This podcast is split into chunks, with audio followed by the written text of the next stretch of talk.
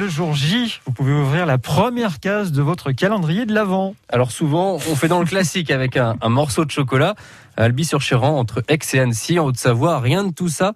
Le calendrier de l'Avent est grandeur nature. Chaque jour, Richard Vivion, on dévoile soit une vitrine, soit une fenêtre décorée. Et voilà la première case de ce calendrier de l'Avent géant. Elle est devant la boutique de Philippe.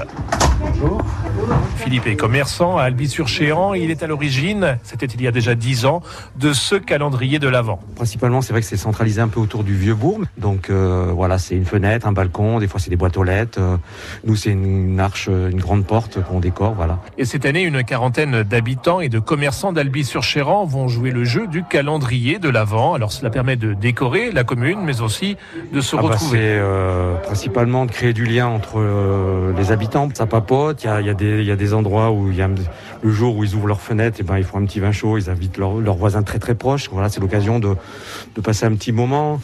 Euh, Il y a une voisine qui fait une petite expo euh, photo, qui a pris des photos là au mois de novembre euh, pour ceux qui voulaient se faire prendre en photo, puis elle les accroche dehors pour euh, voilà pour égayer son le passage euh, d'un allieu euh, dans le village. Voilà, donc c'est plein de petits événements comme ça qui font que bah, les gens se, se- voilà se, se côtoient, se parlent et voilà ça entretient notre notre vie sociale.